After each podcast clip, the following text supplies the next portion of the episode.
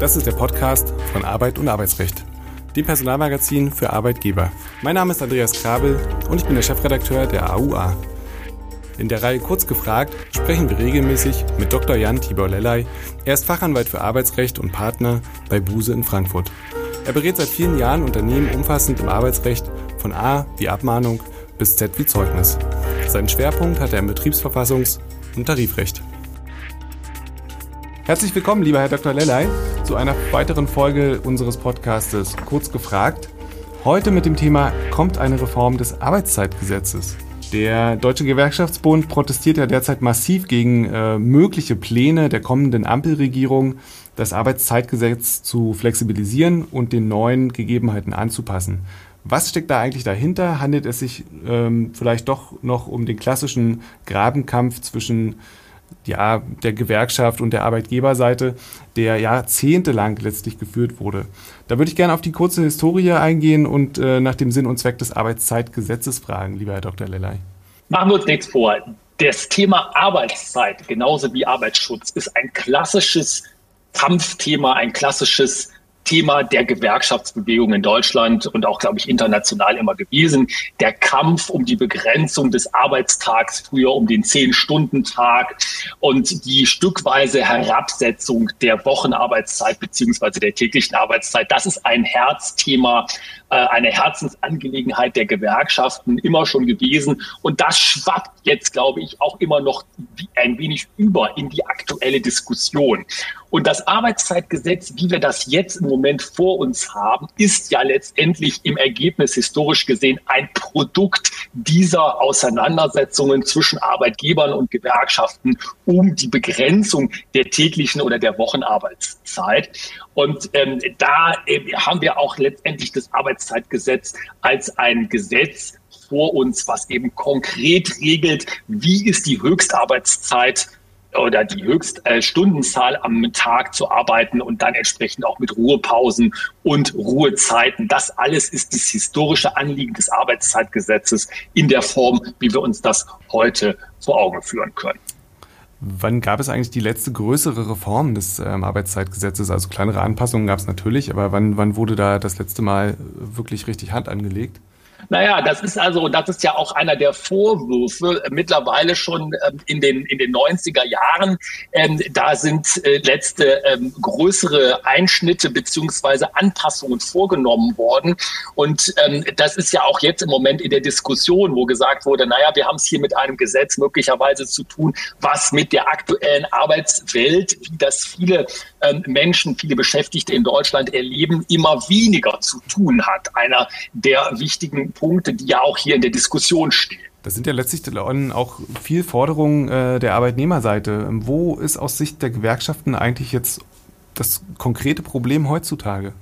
Heutzutage wird ja aus der gewerkschaftlichen Sicht immer wieder das ähm, Entgrenzen der Arbeitswelt äh, als Schlagwort gebracht. Was ist damit gemeint?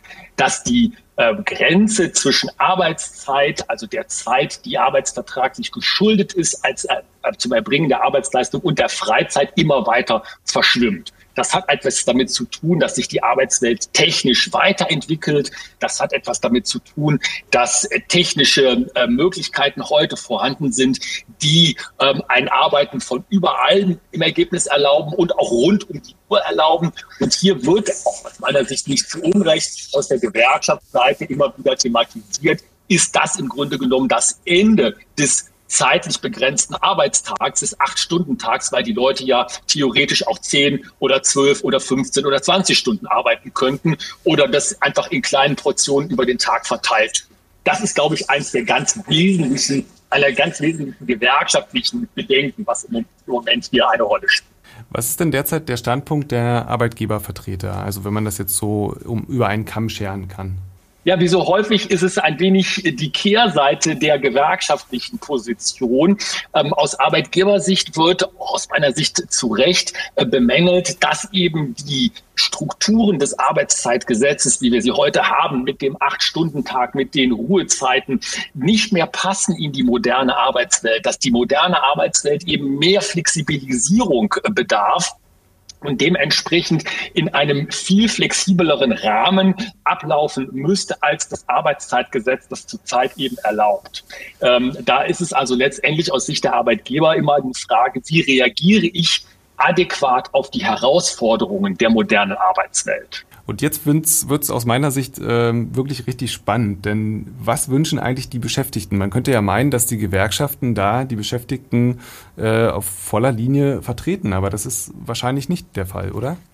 Richtig, das ist ein ganz, ähm, eine ganz interessante Analyse und ich glaube, das ist auch ein äh, Thema, was manchmal, äh, naja, mit so äh, einem gewissen Unwohlsein, vor allen Dingen natürlich aus Gewerkschaftssicht betrachtet wird. Denn klassischerweise ist es natürlich so, dass die Gewerkschaftsbewegung für sich in Anspruch nimmt und sagt, naja, wir vertreten die Arbeitnehmerinteressen und dementsprechend ist unsere Position auch die Position der Arbeitnehmer. Das ist aber heute zumindestens in den sogenannten Wissensarbeiterberufen, also den, äh, den kreativen, den Berufen, die mit Technik arbeiten, Büroberufen, immer weniger der Fall in dem Sinne, dass sich die Menschen mehr Flexibilität er, äh, erwarten. Zum Beispiel auch das Stichwort Vereinbarkeit von Familie und Beruf, äh, was teilweise eben auch aus Sicht der Beschäftigten nicht mehr in Einklang zu bringen ist mit den starren Strukturen des Arbeitszeitgesetzes. Das äh, klingt für mich manchmal so ein bisschen nach Entmündigung, denn die Gewerkschaften sagen dann gerne, mh, hm, wir wollen euch, liebe Arbeitnehmer, aber schützen vor ähm, falsch verstandener Loyalität gegenüber dem Arbeitgeber. Absolut, da kommt ja dann auch immer aus meiner Sicht das etwas ähm, fast schon ähm, sehr, sehr negative Schlagwort der Selbstausbeutung. Das ist ja etwas, was Gewerkschaftsvertreter gerne sagen, die Selbstausbeutung der Beschäftigten. Das mag es in dem einen oder anderen Fall geben, aber faktisch ist es doch so, dass heutzutage viele Menschen sehr wohl in der Lage sind, auch zu entscheiden und auch sehr gut zu analysieren, was passt denn zu meinem persönlichen Lebensentwurf, was passt denn zu meiner familiären Situation? Was passt denn zu meiner Erfordernis, wenn ich zum Beispiel Pflegearbeit zu tun habe zu Hause, Familie, ähm, erkrankte Verwandte und so weiter? Und da ist es in der Tat so, wenn man sagt, aus gewerkschaftlicher Sicht, wir haben die große Lösung für alle, die passt für alle, dann endet das schneller, als man denkt, in einer Entmündigung der Menschen, die einen anderen Lebensentwurf haben. Und die werden ja immer mehr und nicht weniger.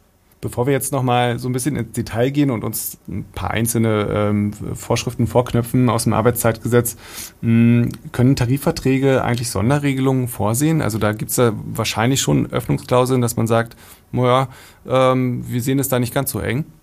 Absolut, die gibt es. Es gibt den Paragraphen 7 Arbeitszeitgesetz, der ja sich beschäftigt mit den abweichenden Regelungen. Und da sind die Tarifverträge vorneweg, die eben solche Regelungen äh, zulassen. Und das ist ja auch etwas, wo von Gewerkschaftsseite immer darauf hingewiesen wird. Es wird ja gesagt von Gewerkschaftsseite, naja, der Vorwurf, gegenüber dem Arbeitszeitgesetz, du bist so inflexibel Arbeitszeitgesetz, ja, du bist so starr, der stimmt ja gar nicht, weil es gibt doch den Paragraphen 7, du kannst doch Tarifverträge machen mit anderen Regelungen, du kannst doch Betriebsvereinbarungen machen mit anderen Regelungen, das geht also alles. Und diese ähm, Regelungen, die gibt es natürlich auch, denn man muss sich ja nur vorstellen, im Bereich jetzt auch in aller Munde der Pflegearbeit, ähm, der Krankenhäuser, der Betreuungseinrichtungen, Senioreneinrichtungen, Kitas und so weiter. Da müssen natürlich andere Arbeitszeiten gelten äh, und die sind auch tarifvertraglich so geregelt. Nur betrifft das im Ergebnis natürlich nur einen kleinen Ausschnitt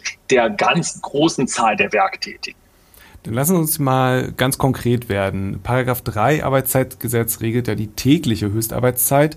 Hm, sind hier Ausnahmen vom berühmten Acht-Stunden-Tag eigentlich denkbar bzw. vorgesehen?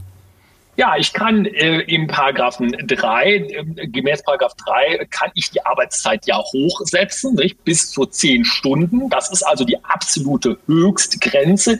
Allerdings dann eben im Ausgleichszeitraum sechs Kalendermonate äh, darf ich eben die 24, ähm, darf ich innerhalb die acht Stunden im 24 Wochen Durchschnitt nicht unterschreiten, nicht überschreiten. Das heißt also, hier ist es dann doch wieder eine Zurückführung. Theoretisch und auch praktisch ist es bis zu zehn Stunden denkbar. Das sieht Paragraph 3 Arbeitszeitgesetz ja so vor.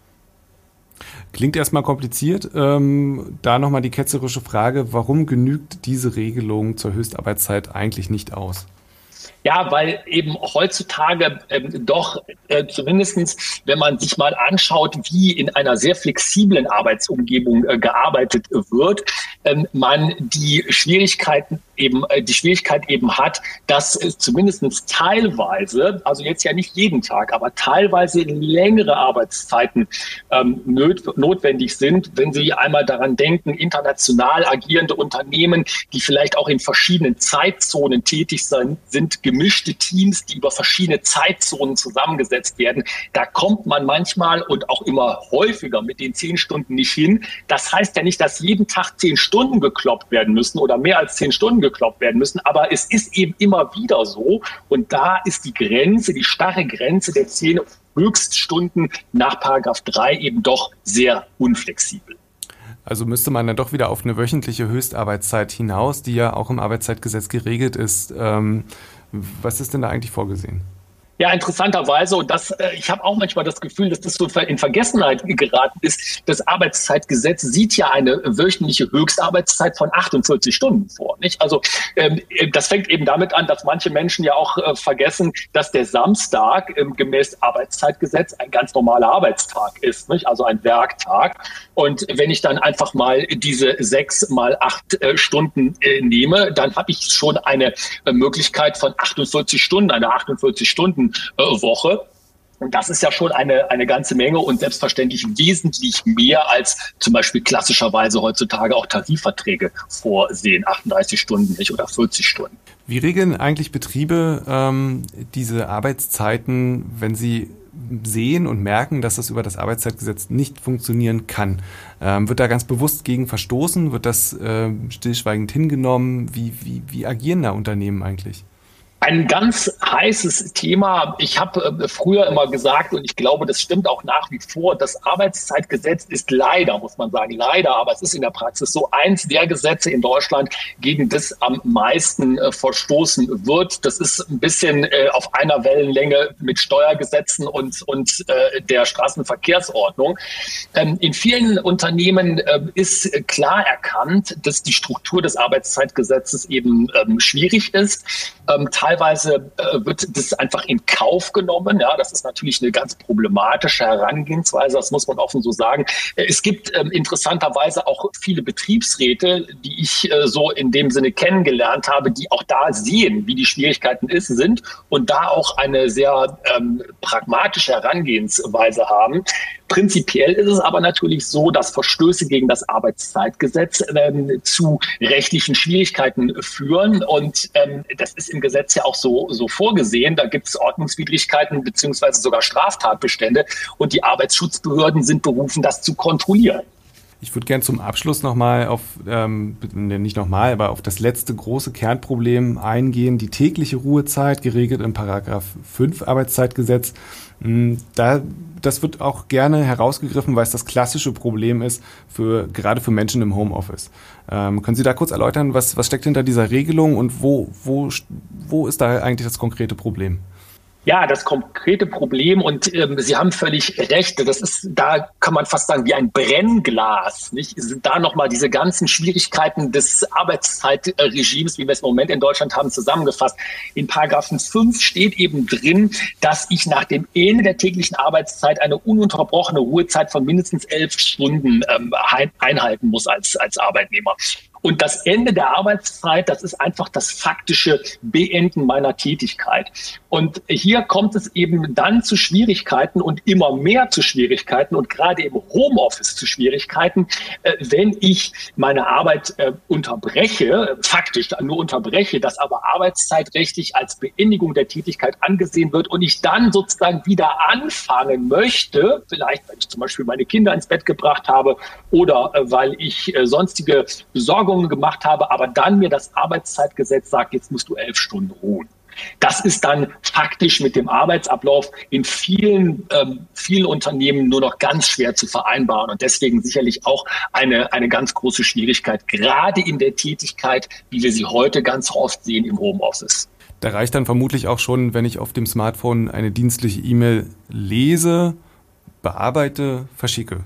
Ja, da, das ist ein, ein äh, ganz klassisches Beispiel. Da haben ja auch viele, auch der Gewerkschafts, äh, dem Gewerkschaftslager nahestehende äh, Juristen schon gesehen, dass man da eine kleine Schwierigkeit hat, wenn man solche äh, ganz minimalen Tätigkeiten als Arbeitswiederaufnahme ansieht. Da versucht man dann so ein bisschen mit einer Erheblichkeitsschwelle zu arbeiten. Aber faktisch ist das natürlich so, ne, dass ich sage, das sind Tätigkeiten, die nach dem Arbeitsvertrag geschuldet werden und damit hättest du deine Tätigkeit wieder aufgenommen und hast im Grunde genommen den ersten Arbeitszeitverstoß, den Verstoß gegen das Arbeitszeitgesetz produziert. Also wir sehen, da ist eine Menge Handlungsbedarf dann doch da und äh, wir können vielleicht darauf hoffen, dass ähm, aus den Kreisen der Ampelkoalition möglicherweise Impulse gesetzt werden. Herzlichen Dank, ja. lieber Dr. Lellay, und wir hören uns beim nächsten Mal. Tschüss. Vielen Dank. Tschüss.